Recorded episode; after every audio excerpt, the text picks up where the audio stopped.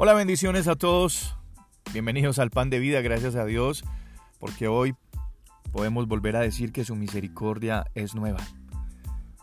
Hoy se termina un mes, el segundo mes de este año, y la misericordia del Señor, su gracia, han estado siempre vigentes para nosotros. ¿Sabes algo? Todo lo que ya sucedió en estos 28 días anteriores, para Dios ya no cuenta. Porque a partir de mañana, entonces estarás contando una nueva historia. Una historia llena de la misericordia de Dios. El apóstol Pablo escribe en la carta a los Colosenses el capítulo 1 y el verso 12, con gozo dando gracias al Padre que nos hizo aptos para participar de la herencia de los santos en luz.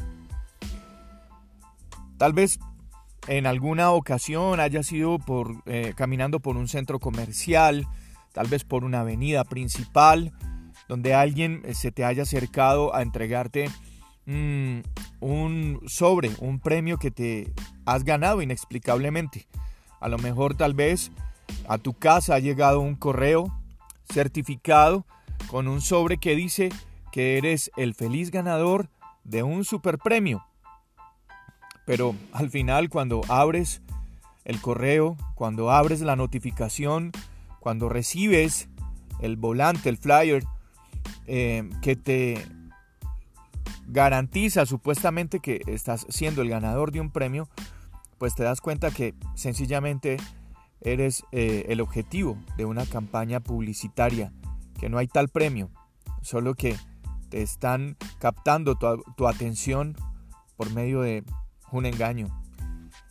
Y mm, en este mundo que está lleno de eso, de engaño, de expectativas que no se cumplen, en medio de, toda, de todo ese ambiente, de todo ese panorama, es maravilloso saber que la verdad y la integridad de Dios nunca, pero nunca, nunca dejan de ser. Dios no solo te ha prometido una herencia eterna, sino que también nos ha calificado para compartirla. La palabra griega, que se traduce como capacitado, en el versículo de hoy significa hecho suficiente y también significa autorizado. Compartir se refiere a recibir una porción asignada y la idea es que Dios nos ha autorizado a recibir una porción asignada a nosotros, a cada uno de nosotros, una porción de la bendición que pertenece a todos los que le amamos. En Efesios 1, el apóstol Pablo también dice que nuestra herencia consiste en toda bendición espiritual en el cielo. Es una herencia gloriosa de la cual el Espíritu mismo de Dios es la garantía. Y Pablo también escribe en Colosenses el capítulo 3, ahí la llama la herencia, una herencia del Señor.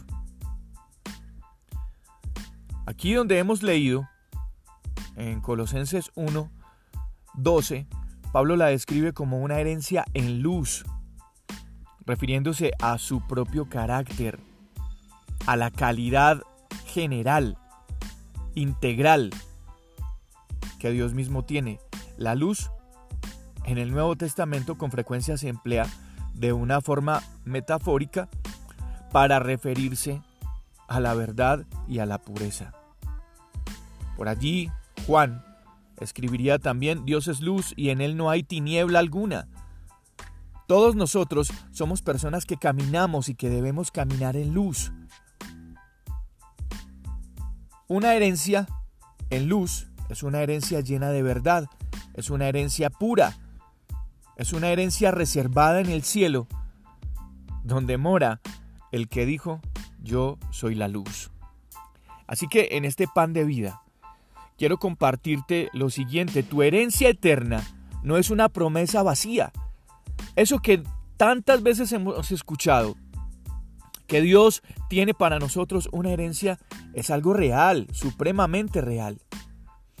Y Dios la ha asegurado para nosotros librándonos del dominio de las tinieblas.